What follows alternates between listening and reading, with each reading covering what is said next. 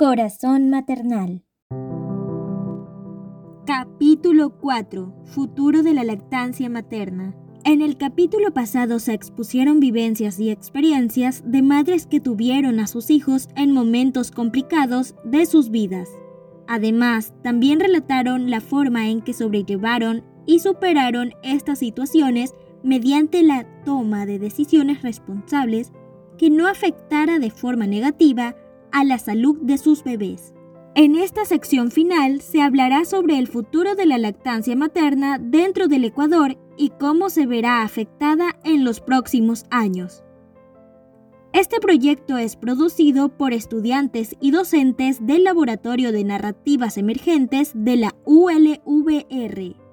La desnutrición crónica infantil es uno de los principales problemas de salud pública en el Ecuador siendo el segundo país con mayor proporción en América Latina y el Caribe, donde 3 de cada 10 niños menores de 2 años lo padecen. La raíz de esta problemática se presenta desde la mala alimentación de la madre y la falta de recursos que viven muchas familias del país.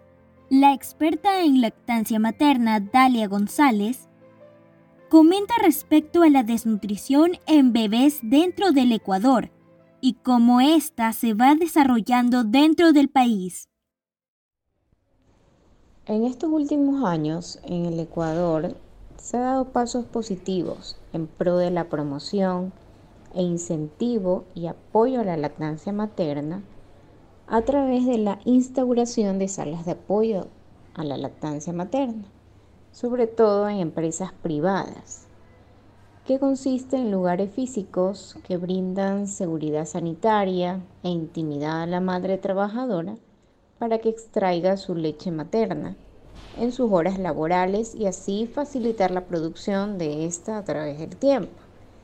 Pero estos pasos aún son insuficientes ya que la incidencia de lactancia materna a nivel nacional, a nivel de América Latina y el Caribe, aún están muy alejadas de los objetivos de desarrollo sostenibles en cuanto a la nutrición infantil, que estos están fijados para el 2030. Otro de los factores que, sobre todo en esta pandemia, ha eh, influido en cuanto al inicio de la lactancia materna son las rutinas hospitalarias. Rutinas hospitalarias que pese a la pandemia y pese al actual eh, conocimiento ya que tenemos del virus y del comportamiento del virus en una madre eh, lactante, sobre todo el comportamiento del virus en los niños, y pese a que pues ya tenemos la vacunación y sabemos que la vacunación y lactancia son compatibles y que más bien eh, van en pro del beneficio inmunológico del bebé y de esa madre, aún hay políticas hospitalarias que no están claras ni que son técnicas, ni, en su técnica eh, que encamina al cumplimiento de los pasos de lactancia. En la revista The Lancet, en, eh, que en el 2016, que hace un análisis muy científico enfocado a los beneficios de la lactancia materna y también cuáles son esos determinantes que permiten el inicio la sostenibilidad de la lactancia materna y son los que los voy a nombrar.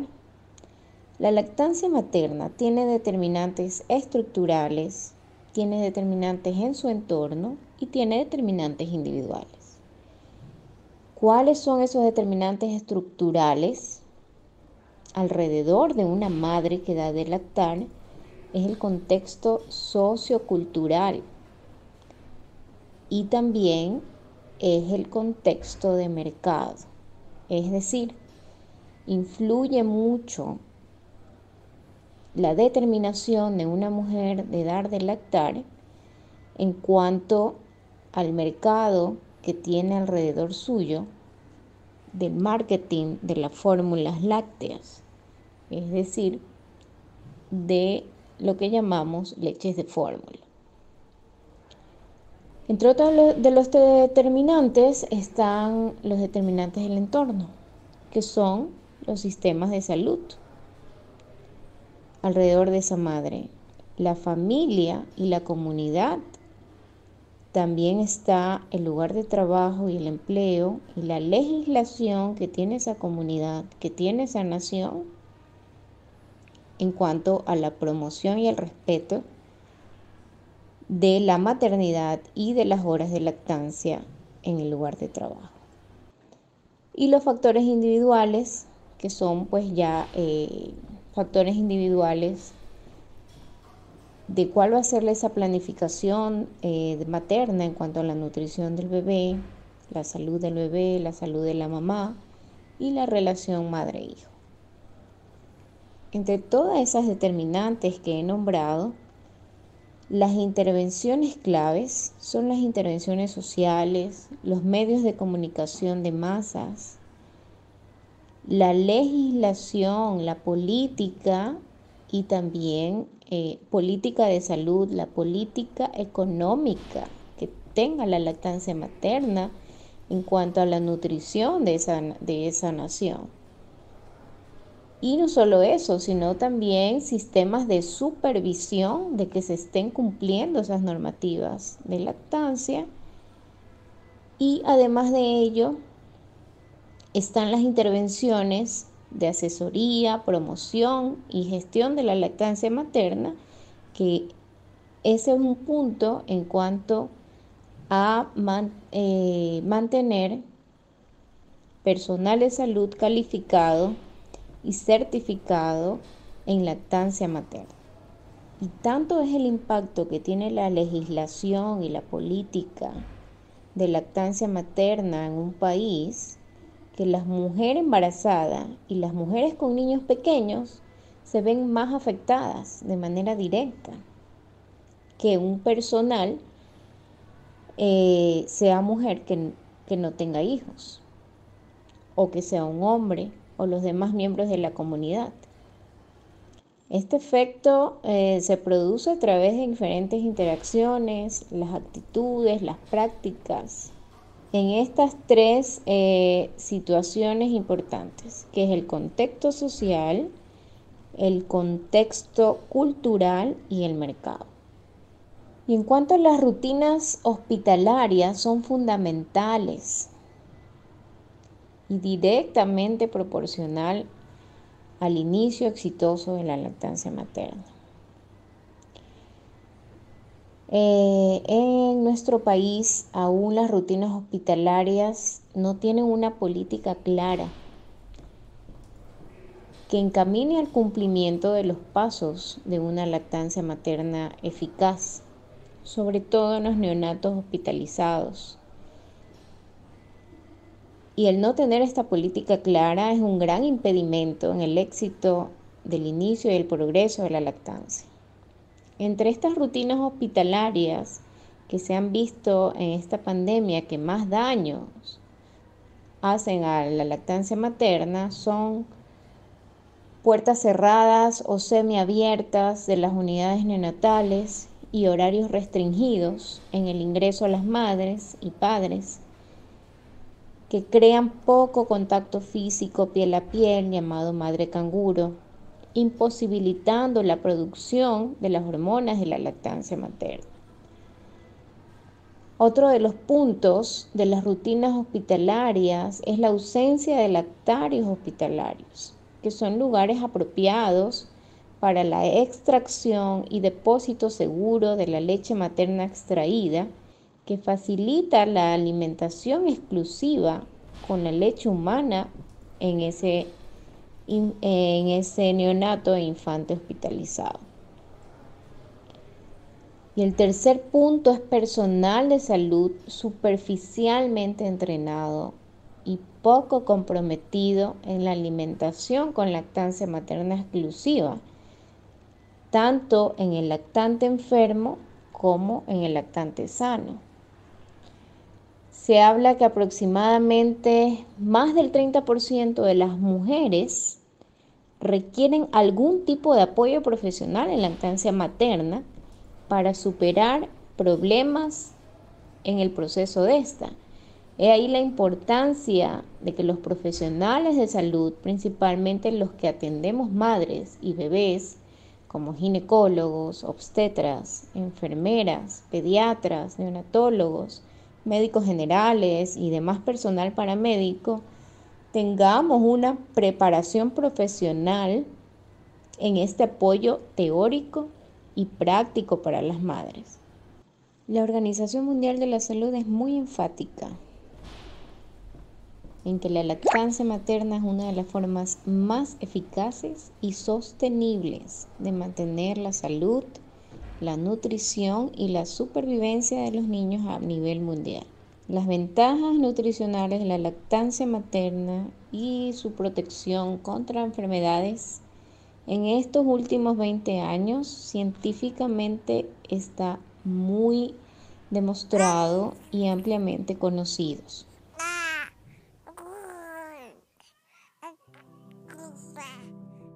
Según el Sistema de Naciones Unidas en Ecuador, el 27,2% de niños en el país se ven afectados por la desnutrición, causando que los infantes sean vulnerables frente a enfermedades y provocando retraso en el aprendizaje.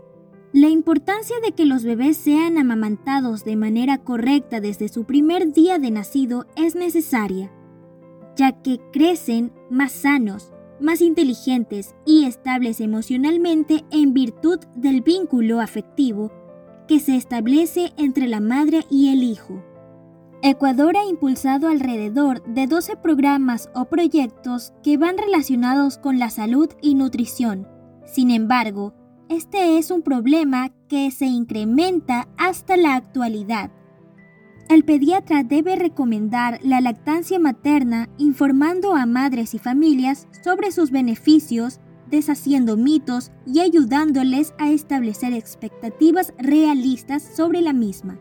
Además, se asegurará de que las técnicas de la lactancia y las prácticas que hay que evitar en prevención de futuros problemas, favoreciendo una decisión informada sobre la forma de alimentar a su futuro hijo. El apoyo del padre en la lactancia es esencial y es importante involucrarse siempre que sea posible.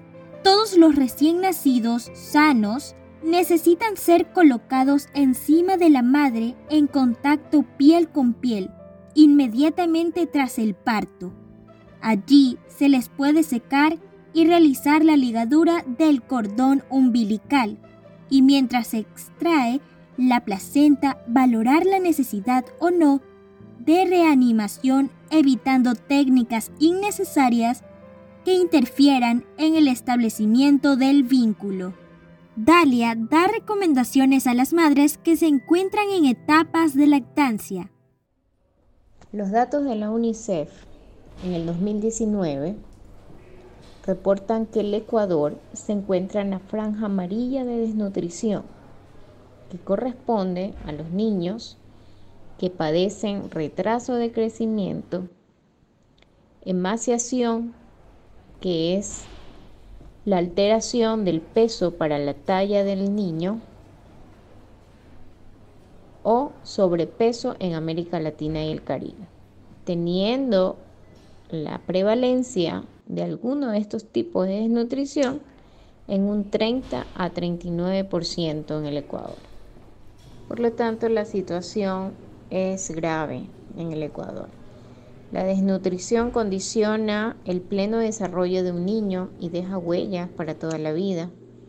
Los niños que padecen de desnutrición tienen más probabilidades de convertirse en un adulto de baja estatura, obtener menos logros educativos, menores ingresos económicos durante su vida adulta.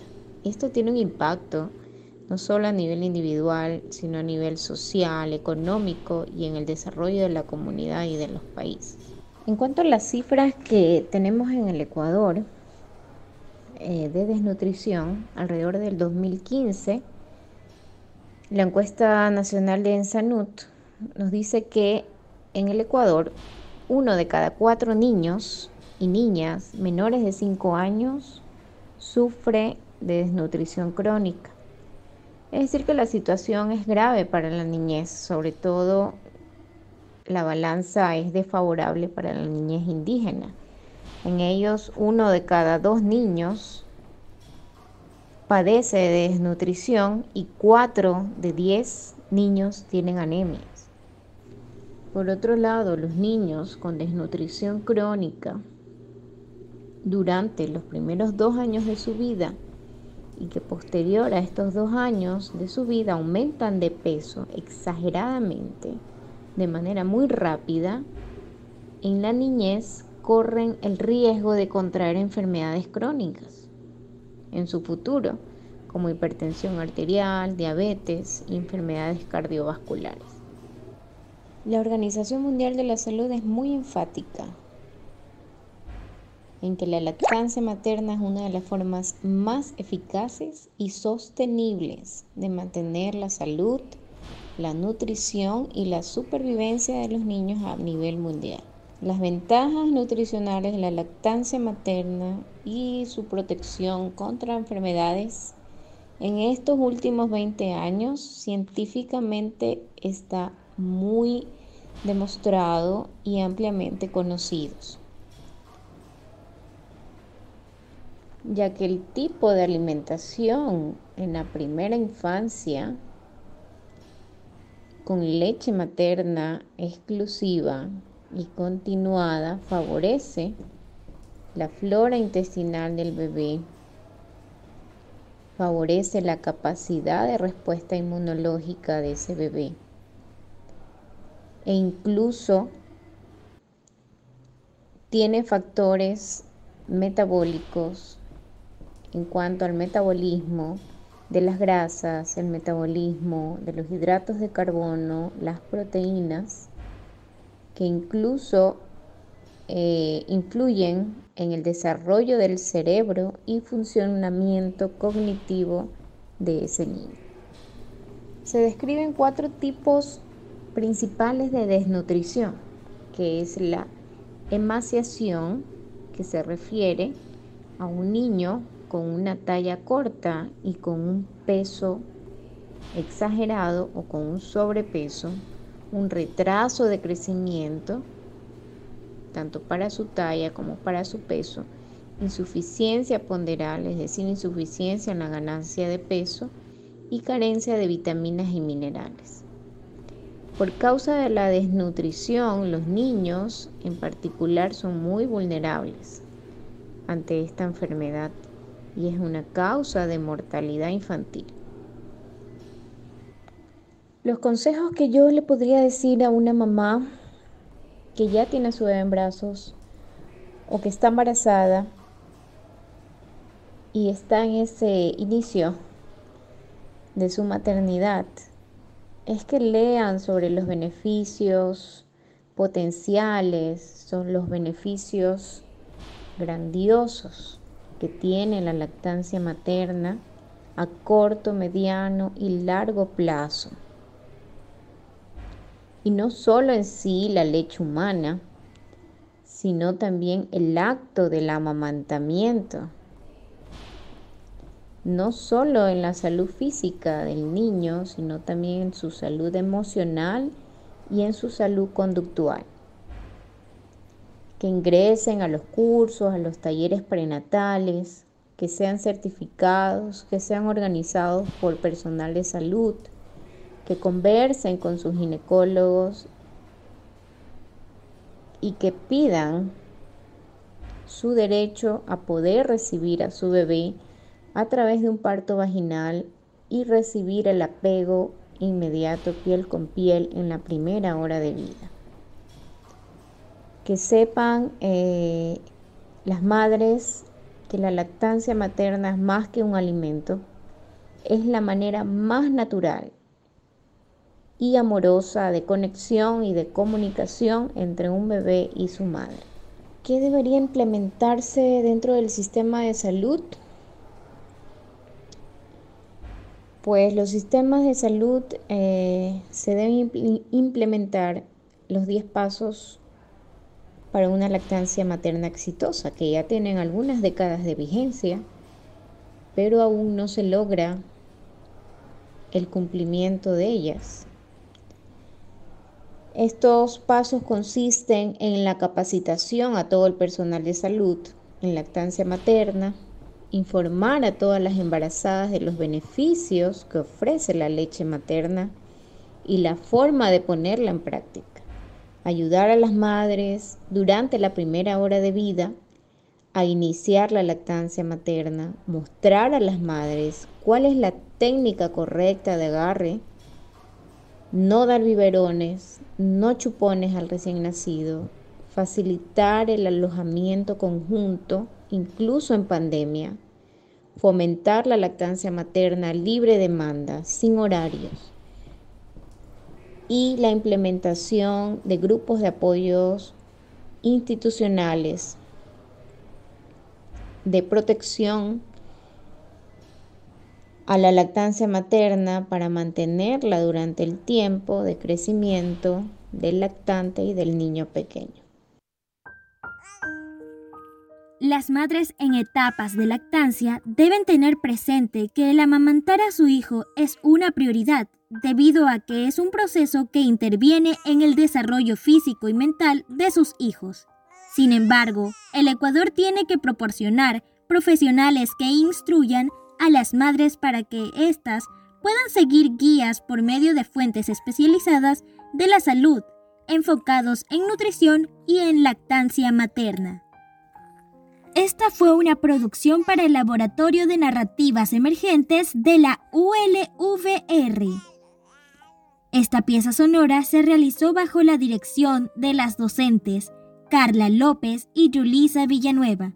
La investigación de este capítulo fue realizada por Adriana Ugalde y Belia Zamora. Guión por Alfredo Llopis y Michelle Jurado. Diseño de sonido por Esteban Narváez. Y locución por Michelle Jurado. Agradecemos a la entrevistada por otorgarnos información para enriquecer la narrativa de este proyecto. Corazón Maternal